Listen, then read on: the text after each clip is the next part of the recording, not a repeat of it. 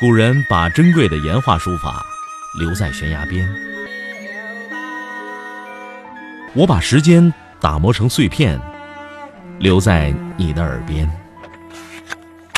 拿铁磨牙时刻。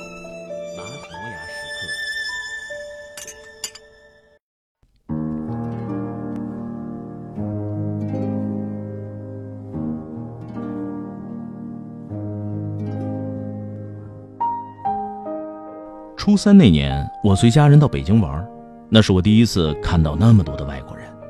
在颐和园，在北海公园，在任何一个地方，每当我发现有某个外国人把相机对准一个衣衫褴褛的中国人的时候，我的脑子当中必定会蹦出这样一个念头：这孙子想曝光我们的阴暗面。于是，立刻充满敌意的把我的相机对准了那个外国游客。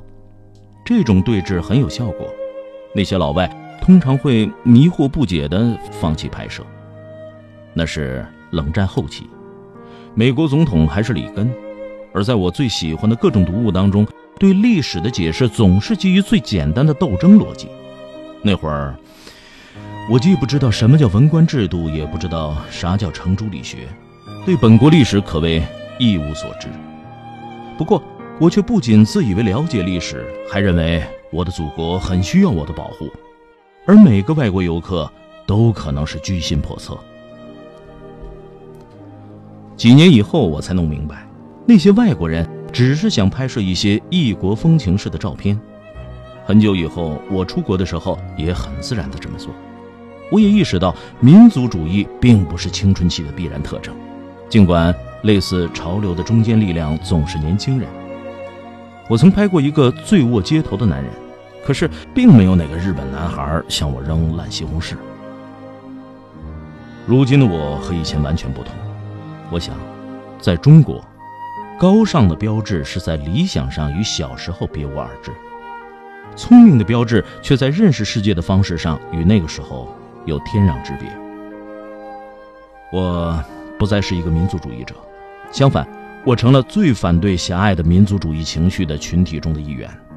再回想自己的过去，我的感觉就像是从一场灾难中脱身。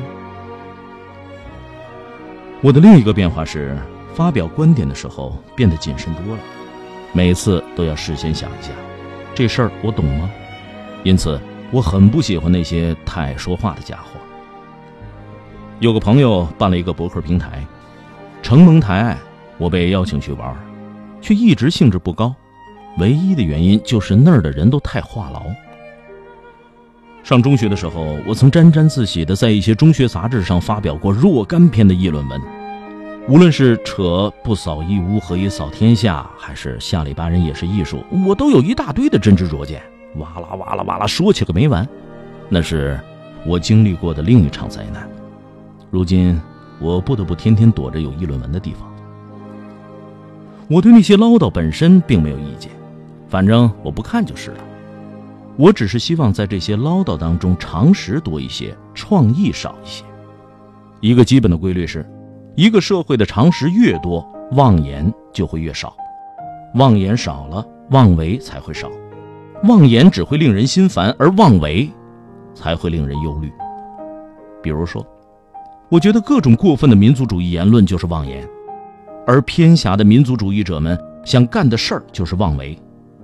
世界上最恐怖的事情，就是在一个缺乏常识的环境下，一些缺乏常识的人，既对自己的能力自信满满，又对自己的价值体系坚信不疑，还对自己的道德激情深感自豪。倘若这些人大权在握，那就会导致广泛的悲剧，比如两次世界大战。倘若这些人是普通民众，那么祸乱就会小一些，只会导致智慧湮灭。智慧这东西，我们肯定有的是，要不我们怎么总会随手就毁灭那么一些呢？更可怕的状况就是上述两者结合到了一起，这样的悲剧在中国历史上可不止发生过一两回。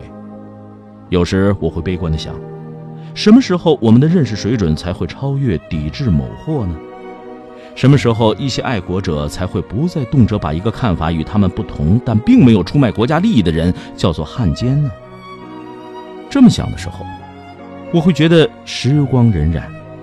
我们却似乎并没有跨入全球化的时代，大家仍然生活在我那初三的那一年，警惕地盯着拿相机的外国游客。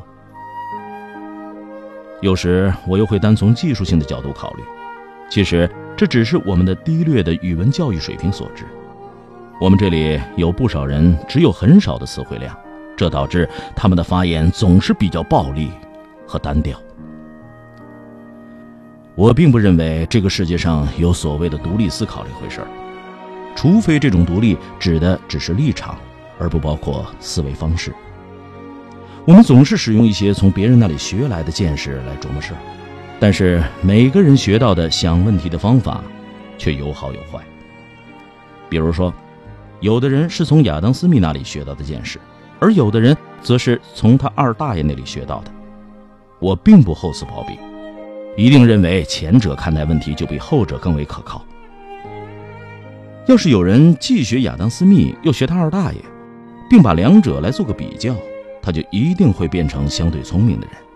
要是固执地相信他二大爷，却不愿意亲近人类千百年来积累下来的智慧，或者一生中极少有机会听说相悖的观点，却有着强烈的行动欲望，那么，就他的人生来说，我列举不出。还有什么比这更为危险的？